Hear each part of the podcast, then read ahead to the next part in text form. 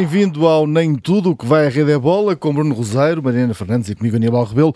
Na segunda parte deste programa vamos falar com um campeão europeu, porque se vai juntar a nós o jogador de futsal Miguel Ângelo, mas isso é mais daqui a pouco. Para já, Bruno, vamos olhar para esse clássico, vamos escalpelizar aquilo que aconteceu dentro de campo, que não foi assim tão mal, menos bom foi o que se passou depois.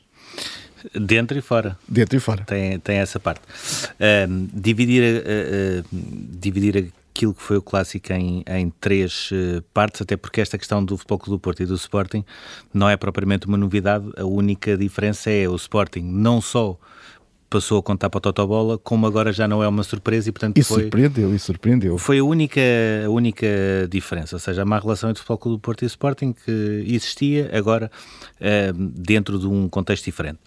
Em relação ao jogo, acho que foi um jogo bom, apesar de tudo, infelizmente não se falou tanto como se deveria ter falado, uma entrada fortíssima do Futebol Clube do Porto mais uma vez, Uh, o Sporting a mostrar que é uma equipa talhada para estes jogos, ou seja, precisa de poucas oportunidades para fazer gols e fazer moça fora, que é uma coisa muito atípica no Sporting nas últimas décadas, nem falo anos, nas últimas décadas. Uh, e o Futebol Clube do Porto a aproveitar erros do Sporting quando tem 2-0, uma vantagem 2-0 e consegue ainda reduzir uh, antes do intervalo. Segunda parte sentido único a partir do momento da expulsão de Coates, portanto o jogo mudou por completo, nem o Sporting voltou a criar oportunidades, nem o Futebol Clube do Porto, apesar de todo o domínio, criou assim também tantas oportunidades eh, para ganhar, portanto diria que o resultado no final acaba por ser eh, justo. O jogo claramente condicionado pela expulsão de Coates, eh, diria que muito provavelmente o Sporting teria muitas condições para sair do Dragão com uma vitória uh, e essa nuance, uh, para mim, vai definir o campeonato. E porquê?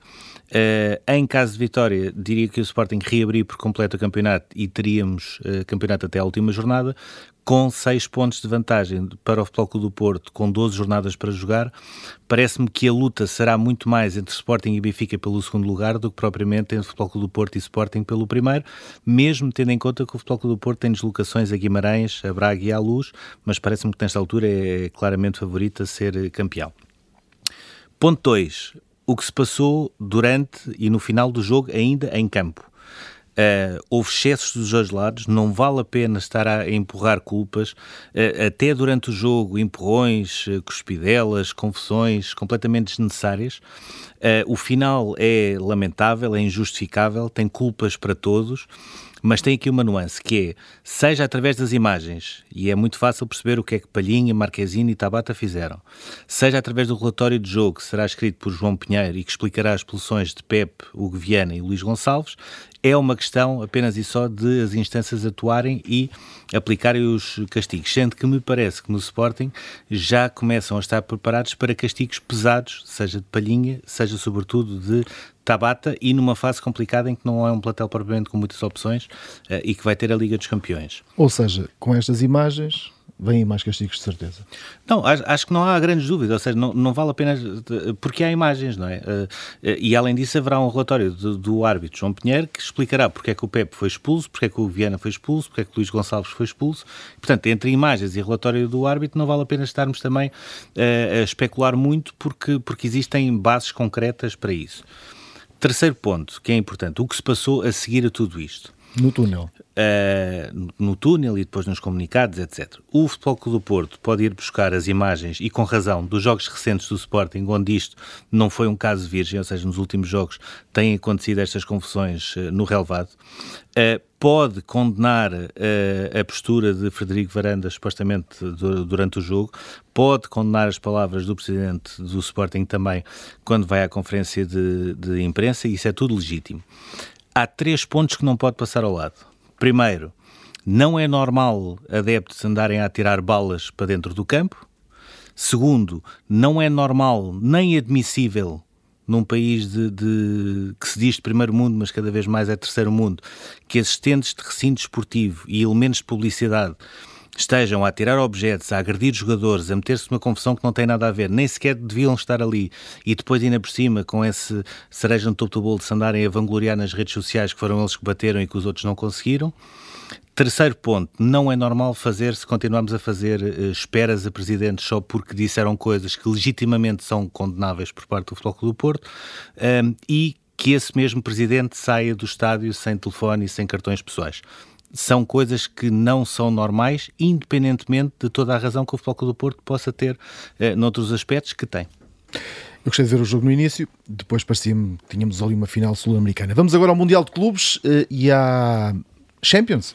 Mariana, uh, estamos aqui a falar em, em sul-americanos, havia um ali, não é? Sim, eh, este Mundial. E até foi um bom jogo. Foi, não, foi, foi um ótimo jogo. Foi, foi um ótimo jogo. Este, foi uma boa tarde. Foi uma boa tarde de... Foi uma boa tarde de futebol e a verdade é que aquele Palmeiras uh, merecia mais e se calhar se se o destino do jogo tivesse ido por outros sítios, uh, tínhamos, estávamos aqui a falar de, de, ainda mais história feita por Abel Ferreira uh, no Palmeiras.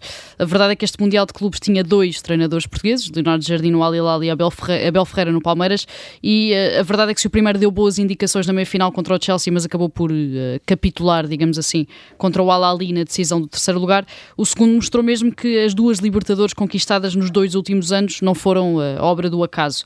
O Palmeiras começou por vencer o Al Ali na meia-final, final, depois enfrentou o Chelsea, atual campeão europeu, na final, onde o natural, ou pelo menos aparente natural favoritismo crónico dos ingleses nunca foi verdadeiramente uh, uma realidade. Depois de uma primeira parte mesmo muito equilibrada e sem golos, uh, Lukaku abriu o marcador no segundo tempo, Rafael Veiga levou tudo para prolongamento ao fazer o empate e o Mundial de Clubes ficou decidido com uh, uma grande penalidade a 3 minutos do fim do prolongamento, convertida por Kai Havertz, o mesmo jogador que já tinha feito o gol decisivo contra o Manchester City na final da Liga dos Campeões do ano passado. Este Palmeiras da Bel eh, merecia pelo menos eh, ter tido a oportunidade de discutir o troféu eh, nos penaltis, ou pelo menos ter tido mais tempo para ainda tentar discutir o resultado, e esta poderá ter sido a derradeira carta de apresentação do treinador português a um regresso ao futebol europeu pela porta grande. Esta semana, como dizias também, é a semana do regresso da Liga dos Campeões, com os oitavos de final. O Sporting recebe o Manchester City já amanhã, no mesmo dia em que o PSG defronta o Real Madrid, e no dia seguinte o Bayern Munique visita, visita o Salzburgo e o Inter de Milão recebe uh, o Liverpool. O Benfica, esse só entra em campo para a semana contra o Ajax no Estádio da Luz. Na quinta-feira, esta semana, volta também a Liga Europa, com o Porto a receber a Lazio no Dragão e o Sporting Braga a deslocar-se até à Moldávia para jogar com o Sheriff, que vem da Liga dos Campeões. Promete ser uma, uma boa semana também de, de futebol. E agora vamos às nossas cartas, aos, ao vosso as, ao Joker e, e à carta fora. Bruno, carta repetida, Rafael Leão. No AS? Sim, eh, repetida, eh, aqui com uma curiosidade, nós, nós por norma, como temos eh, ao fim de semana muitos jogos, temos por norma começar a adiantar as crónicas ainda antes dos jogos começarem e neste caso aquilo que eu fui encontrando mais do Rafael Leão foi as comparações com o Thierry Henry, fosse do Stefano Pioli, o treinador dele no, no Milan, fosse por exemplo do Taquinardi, um antigo internacional, fosse de adversários, etc. E o mais curioso é que quando nós olhamos para este jogo do Milan com a Sampdoria, que é decidido só com um gol aos 8 minutos do Rafael Leão, a, a, maneira como ele recebe a bola de uma forma orientada depois do pontapé do, do guarda-redes eh, faz de facto recordar muito uh, o Thierry Henry e foi assim também que ele decidiu não só o jogo, mas também a liderança para o Milan. Ele tinha começado bem a época, apesar de alguma irregularidade, teve depois eh, uma lesão que o, um, que o fez parar durante um mês. Desde que voltou no início do ano, está com 5 uh, golos, está com 3 assistências, tudo em 8 jogos, uh, já decidiu no campeonato, já decidiu na taça, já tinha sido determinante também na goleada uh, na taça com a Lazio. Um, e não deixa de ser curioso nesta altura, uh, quando olhamos para a seleção, falamos nos seis jogos que o Ronaldo leva sem marcar, naquilo que João Félix não conseguiu fazer ainda desde que chegou a Madrid, uh, naquilo que Diogo Jota pode emprestar a esta seleção e de repente está a aparecer um Rafael Leão fundamental e cada vez parece mais uh, importante nas opções de Fernando Santos, uh, tendo em conta que estamos a um mês e meio do playoff de puramente para o Campeonato do Mundo. A crescer este, este jogador. Mariana, uh, e agora um, um as para um treinador improvável. Quer dizer, não é bem um treinador improvável, mas Bruno Lage está a merecer isto porquê? Sim, eh, tendo em conta que a semana do Wolverhampton nem começou propriamente bem, com uma derrota na quinta-feira contra o Arsenal, num jogo em que a equipa de Bruno Lage ficou muito abaixo do nível que tem vindo a apresentar eh, e que nunca conseguiu ir propriamente atrás do resultado, mas a verdade é que a ida ao norte de Londres para defrontar o Tottenham no fim de semana acabou por compensar e provar que tanto essa derrota com o Arsenal como a eliminação na Taça da Inglaterra com o Norwich eh, foram mesmo, ou pelo menos parecem ter sido, acidentes de percurso. O Wolves venceu o Tottenham por 2-0, com dois golos marcados nos primeiros 20 minutos minutos, portanto resolveu o jogo em 20 minutos, e num jogo onde a equipa de António Conte nunca conseguiu propriamente responder à superioridade tática uh, da de Bruno Lage, que depois de ter sido eleito treinador do mês de janeiro na Premier League, já leva quatro vitórias consecutivas fora de casa, algo que o Wolverhampton não tinha há 42 anos, portanto desde 1980. Com esta vitória, o Wolves ultrapassou precisamente o Tottenham uh, na classificação da Premier League, está a 3 pontos do Manchester United, a primeira equipa na zona de apuramento europeu. Bruno Lage tem vindo a fazer um trabalho uh, extraordinário extraordinário e até surpreendente em certa medida, depois de uma época um bocadinho abaixo do expectável com o Nuno Espírito Santo no ano passado. E é preciso não esquecer que durante este mês de janeiro também já perdeu a Dama Traoré uh, para o Barcelona, o que não deixa de ser curioso porque a equipa parece não ter sentido, uh, pelo menos, essa alteração. E agora vamos, vamos ao, teu, ao teu Joker. Eu, não vi este jogo, não, não quis ficar, tinha que me levantar muito cedo, ainda pensei fazer direta, mas já não tenho idade para isso. Mas, mas um, ouvi dizer que foi um grande Super Bowl e aqui o teu destaque vai para o homem da reviravolta, o Cooper Cup.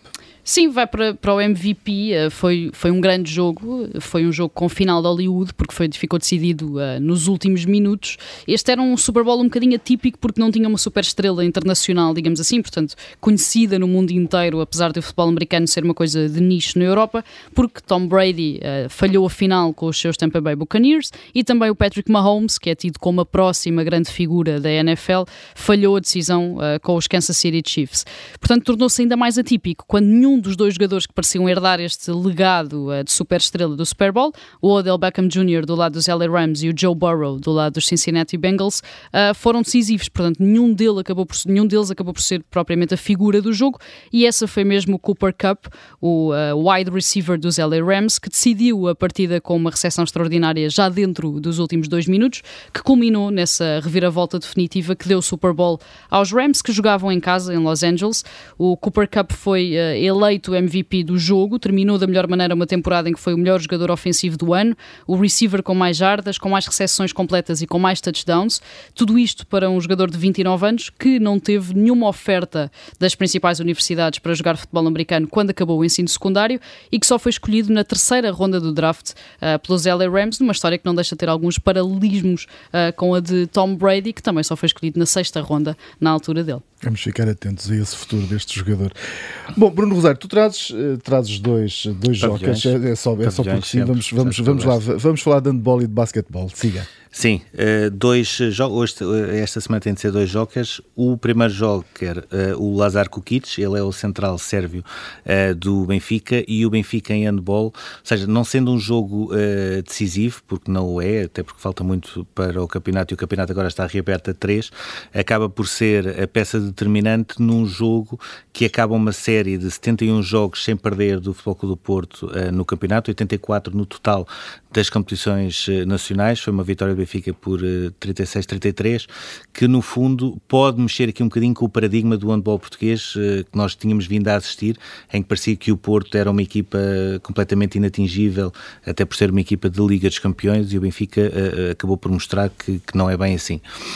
O Travant Williams, em relação ao basquetebol, houve mais um derby esta semana no Pavilhão João Rocha, neste caso para a FIBA Europe Cup, tem uma entrada de, de rompante, ou seja, o Sporting não contava com o Mika Downs, um, ehm, que é sempre muito importante também nos jogos com o Benfica, e o Travante tem uma entrada rompante logo com 14 pontos apenas no primeiro período, 4 em 5 em triplos, portanto conseguiu ir uh, aguentando a equipa uh, e depois o terceiro período com um parcial de 26-9 acabou por completar as contas, o Sporting ganhou largo, foi a vitória mais larga em derbys desde que, destas 10 vitórias seguidas que o Sporting conseguiu. E mais importante que isso consegue um apuramento inédito para os quartos da FIBA Europe Cup um, ehm, muito provavelmente vai, vai cruzar-se com equipas turcas e russas, já será um bocadinho diferente, mas ainda assim acaba por ser uma, uma notícia importante para o basquetebol português, sobretudo. As modalidades de pavilhão aqui em destaque nos, teu, no teus, nos teus jocas, neste caso. Vamos agora às vossas cartas fora. Bruno, traz aqui a jovem Camila Valieva, Valieva. Uh, que está aqui neste centro desta da polémica devido aos, aos Olímpicos de Inverno e, e, agora está aqui entre a decisão do Tribunal Arbitral do Desporto e, e, aquilo que o Comitê Olímpico Internacional queria, não é? por causa de um medicamento, no fundo, para as anginas. Sim, ou seja, há aqui, há aqui entretanto uma novidade de hoje que é ela vai poder competir nas provas individuais uh, porque uh, uh, os responsáveis entenderam que poderia ser uma penalização muito pesada ela sair da prova e não poder, pelo menos, ter a oportunidade de, de lutar por Sim, mais uma. pesada porque ela é uma jovem, isto podia porque ela é uma jovem, sim. Né, isso, e, um portanto, isto há aqui, há aqui dois problemas, ou seja, uh, só para explicar quem é que ela é, uh, Camila Valieva tem 15 anos, uh, ela ganhou o Mundial de Júniores, de Júniores, ganhou o Europeu de Séniores, só não ganhou o Mundial de Séniores por, por causa da idade não podia participar, caso contrário tinha ganho, e para se ter consciência ela foi a primeira a, a patinadora a conseguir um salto quádruplo e mesmo num programa onde ela falhou um salto e acabou por cair, ganhou por 30 pontos em relação à patinadora, uh, neste caso uh, japonesa. Depois disso, a entrega das medalhas foi suspensa porque tinha saído um teste antidoping positivo uh, em dezembro que uh, tinha a tal uh, substância que não, não vale a pena estar a dizer que vou, vou atrapalhar, mas pronto, é a tal substância para as anginas, de, anginas de peito, etc. E acho que também ajuda na circulação de sangue até ao coração. A questão é, o... Um, ehm, o Código da Agência uh, Mundial Antidopagem prevê que uh, todos os atletas abaixo dos 16 anos sejam pessoas protegidas, ou seja, ela não poderá ter as mesmas sanções do que todos os outros. E isto para mim faz-me logo um bocado de confusão, ou seja, porque das duas uma, ou ela é de facto um, um, um talento precoce e que vai limpar tudo e mais alguma coisa de, nos próximos anos e terá de ser julgada como tal, ou então, por isso simplesmente, deixam de entrar neste tipo de competições, o que eu acho errado. Ou seja, eu acho é que deve ser tudo pela mesma. Isto numa altura em que há esta desconfiança sempre em relação à Rússia, não é? Pela... E esse é o segundo problema. Ou seja, a Rússia, que nos Jogos Olímpicos de Inverno de 2018 tinha tido os primeiros casos de, de doping no bobsled e no curling, que é aquela coisinha da, da, vassoura, portanto, até aí houve casos de doping, numa altura onde não pode competir como Rússia, tem de ser atletas olímpicos da Rússia, continuam a aparecer estes casos e, neste, e, e desta vez num prodígio de 15 anos, portanto, é no mínimo estranho e quando teriam de dar o exemplo acabam por cair. Mariana, vou-te pedir aqui uma, uma síntese rápida aqui, à, aqui à, tua, à tua carta fora. Eh, vai para, para Zuma, caiu aqui, ficou mal aqui num filme que acabou por cair nas redes sociais e está a ser alvo de penalizações. Sim, muito uh, rapidamente. Tudo começou com um vídeo e ainda não sabe onde é que vai acabar. O Kurt Zuma, o central francês do West Ham, foi apanhado a pontapear e a atirar sapatos uh, aos próprios gatos num vídeo filmado pelo irmão do jogador que foi publicado nas redes sociais. O West Ham emitiu de imediato um comunicado a condenar a situação. O próprio Zuma pediu desculpa e garantiu que os gatos estão bem, apesar de, entretanto, também já os ter entregado a uma instituição que previne a crueldade animal. Mas tudo isso foi apenas o início da história. David Moyes, o treinador do West Ham, mostrou-se desiludido e disse que não esperava esta atitude por parte de Zuma. Os adeptos do West Ham assobiaram durante o jogo contra o Watford. O selecionador francês Didier Deschamps disse que se trata de uma situação inaceitável e intolerável. O próprio irmão de Zuma, que filmou o vídeo e que joga na quinta divisão inglesa, foi suspenso pelo clube e vários patrocinadores já deixaram o West Ham e também eh, o próprio jogador. Pelo meio, a situação pode ainda trazer problemas para dentro do balneário do West Ham, isto porque a multa aplicada pelo clube ao Central permitiu perceber que é o mais bem pago uh, do plantel, uh, ganha algo como 150 mil euros por semana, deixando jogadores como o Michael António, o Armolink e o Pablo Fornals bastante descontentes. O Zuma falhou o jogo do fim de semana contra o Leicester, apesar de ter feito o aquecimento e ter estado no 11 inicial numa primeira fase. O David Moyes, o treinador, garante que a ausência do jogador está relacionada com o facto de, ter sentido, de se ter sentido mal antes do jogo e não com todo este caso. Resta saber então se Zuma volta ou não à equipa e quais as consequências que ainda vão sair daqui. Como é ser campeão europeu de futsal. Miguel Ângelo, antes de mais, obrigado por estares aqui connosco. Alguma vez imaginaste eh, nos teus melhores sonhos que em pouco mais de três meses ias conseguir ser campeão do mundo, campeão da Europa, eh, neste caso com Portugal, a ser bicampeão europeu? Eu acho que não. Acho que, acho que é difícil algum jogador sonhar isso. Uh, mas foi difícil, mas, mas acho que foi, foi mais que merecido para, para o nosso país. Começando a recuar aqui um bocadinho no filme, no Mundial 2016, Portugal chega de novo como um dos favoritos, mas parecia que era um bocadinho mais favorito até do que era normal. E quando chega, quando chega ali à meia-final, perto com a Argentina e depois uh, perto também com, com, o Irão nos penaltis. Uh, o que é que falhou nessa competição aí, uh, que depois Portugal conseguiu mais tarde recuperar? Europeu, Mundial Europeu. Não sei, talvez o acreditar, o acreditar em nós, no, no nosso valor, um, acreditar que Portugal tem potencial para, para fazer o que fizemos nestes três meses, que foi ser campeão do mundo e da Europa. A verdade é que a partir daí, a partir desse Mundial de 2016, Portugal não volta a perder uh, um jogo oficial. Qual é que foi o clique, o que é que aconteceu, o que, é, o que é que esta equipa conseguiu para começar a entrar nesse caminho onde até pode começar a perder um jogo, até pode começar a perder no primeiro minuto, estar a perder por dois, mas conseguir sempre dar a volta? A nós acho que parece-nos mais fácil começar a perder por dois. Que começa a ser, Parece que começa a ser, a ser normal. Dar mas, dois avanços.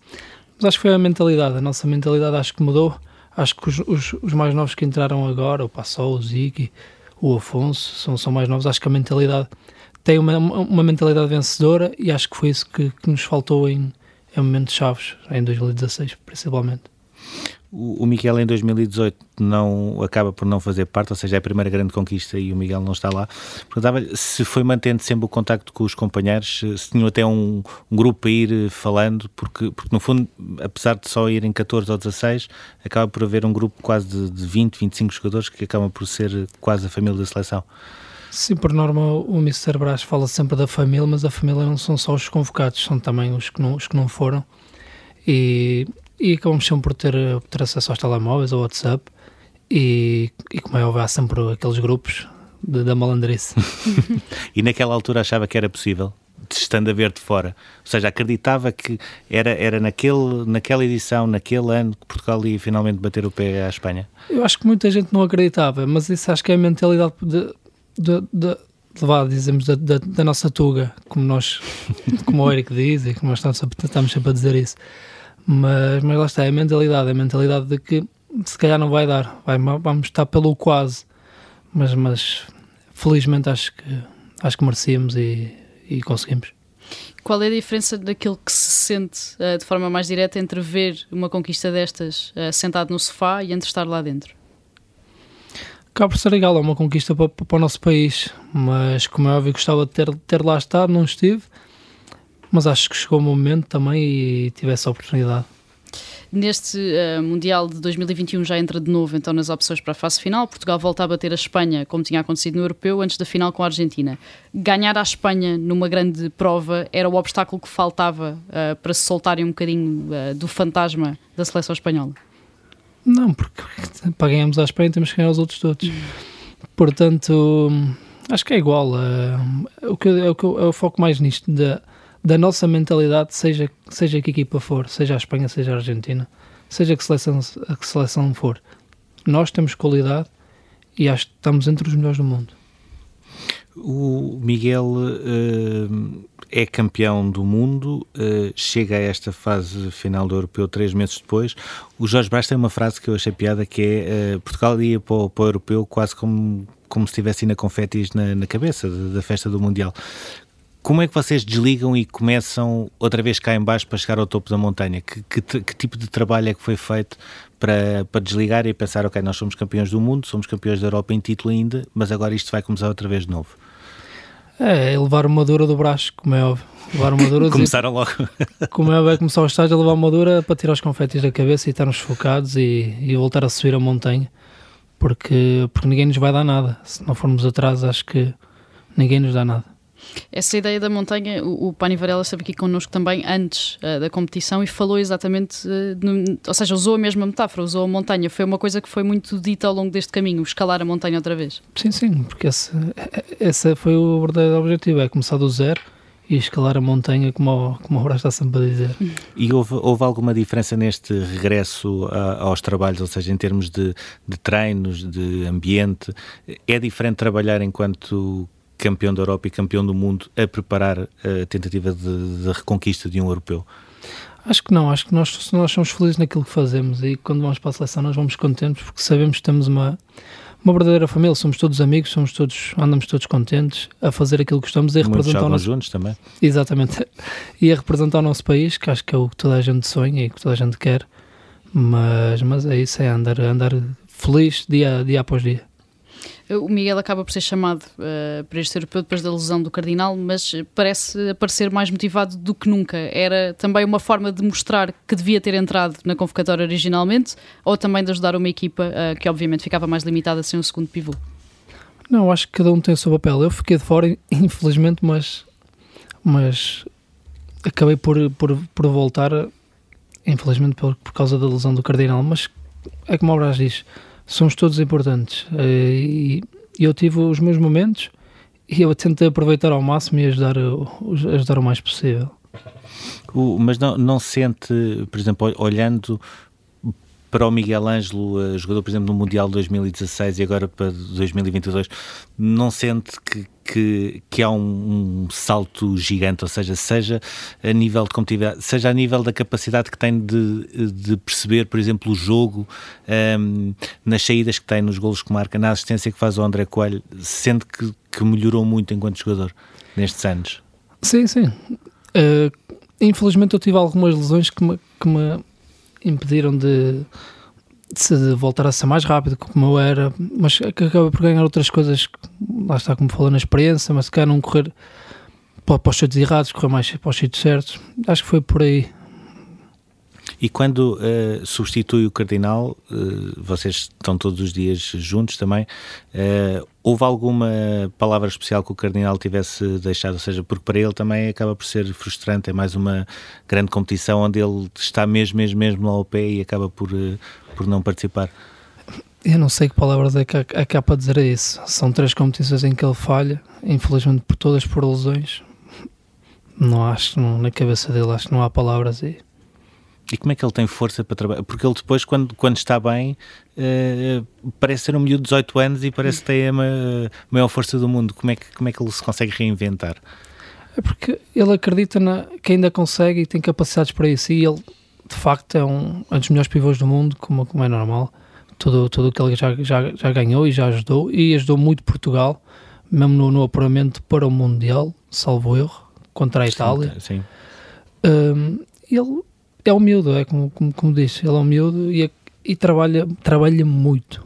Muito, muito. Existe essa preocupação de, de quase o incluir sempre uh, em todas estas conquistas, porque faz sempre parte das caminhadas e depois parece que o azar bate sempre à porta quando chega a hora da competição. Sim, sim. E não incluímos só, só o Cardinal, claro. temos que incluir mais gente. O Mário Freitas também teve no, no, no apuramento. Temos que incluir mais gente. O, o Silvestre também teve, foi, foi a Jogos Amigáveis, salvo erro temos que incluir toda a família do futsal. O Ricardinho ainda é de incluir também, apesar de não ter participado. Ele esteve lá na nossa festa, portanto. Está sempre incluído. Exatamente. O, olhando aqui para estes dois últimos jogos, o Miguel há bocado já estava a dizer, portanto, Portugal agora dá sempre dois de avanço para dar, para dar uma certa luta. Foi mais complicado virar aquele jogo com a Espanha em que sofrem um gol logo aos 17 segundos, que imagino também mexa um bocado com a equipa e saem a perder por 2-0 ao intervalo, ou virar o jogo com a Rússia que eh, de repente parecia que Portugal partia com favoritismo na teoria que se calhar na prática não o tinha?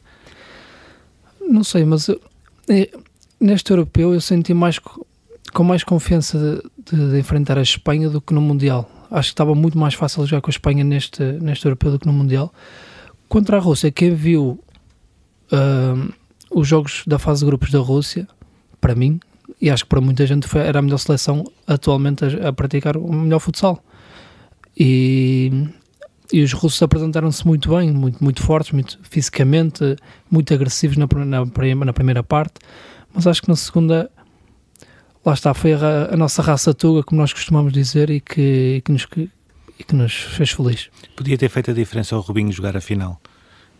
Não, só faz falta quem lá está o Robin não está, estava lá outro, não? Eh, se calhar um bocadinho, um bocadinho de experiência que, que em algumas alturas parece que a Rússia uh, perdeu um bocadinho o rumo na segunda parte, não? É? ou seja, bastou Portugal acelerar um bocadinho, encostar ali um bocadinho a, a Rússia às cordas e era um bocado para também para a frente. Mas a experiência também faz as neiras. Acaba por fazer. Basta, basta ver. Excesso de confiança no, às vezes. Basta ver no jogo da Espanha, quem, quem erra o primeiro gol é o Matos. Acho que isso da experiência de hoje em dia ajuda, mas também Não é tudo. Não é tudo. Pode prejudicar em alguns momentos, na minha opinião. A pergunta que, é muitas vezes feita, que se calhar é mais feita ao longo de tudo isto e ao longo destes anos, desde o primeiro europeu, é como é que chegámos aqui, não é? Como é que chegámos a um nível de futsal em que somos bicampeões europeus e campeões mundiais? E a palavra que é muitas vezes utilizada nas respostas é a mentalidade, que a mentalidade mudou, que um chip mudou. Foi mesmo assim? Ou seja, como é que se foi operando essa mudança? Como é que se foi mudando essa mentalidade para chegar aqui? Não sei, é, é a mentalidade de irmos com tudo, é vamos para cima deles, não temos medo. O Pauleta entra e e sequer os espanhóis não conhecem o Pauleta. E o Pauleta foi para cima deles e provavelmente para mim foi dos melhores jogadores portugueses.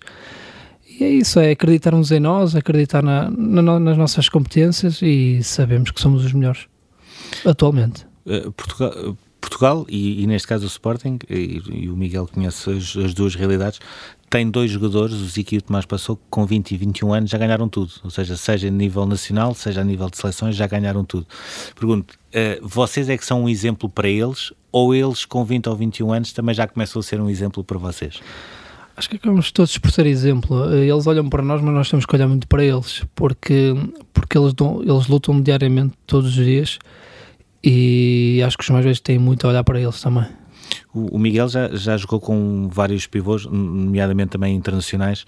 Eh, Lembra-se de ver algum pivô com as características do Ziki, por exemplo, com aquela idade? Ou seja, os espanhóis estão muito a dizer que, que está ali um jogador para uma década e que não, não estão habituados a ver um pivô com aquelas características.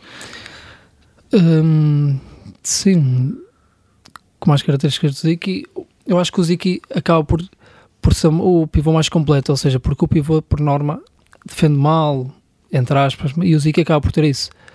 Acrescenta ao jogo de pivô de segurar a bola muito a agressividade, a agressividade ao portador da bola, e acho que é muito mais isso, mas, mas acho que tem que ter os pés bem assentos na terra, porque tem um longo caminho por- para, para fazer e não anda com os confetes na cabeça. Ia pegar precisamente por aí, que é, ou seja, ele já conquistou tudo, mas a verdade é que tem 20 anos e tem uma carreira inteira ah, pela frente. Acha que o facto de estar inserido num grupo mais experiente, num grupo que já está com ele há algum tempo, vai também ajudá-lo a manter os pés assentes ah, na terra e a, a tentar eh, ir daqui para a frente com, com calma e com a noção de que ah, está tudo para trás e ainda há muito para conquistar para a frente?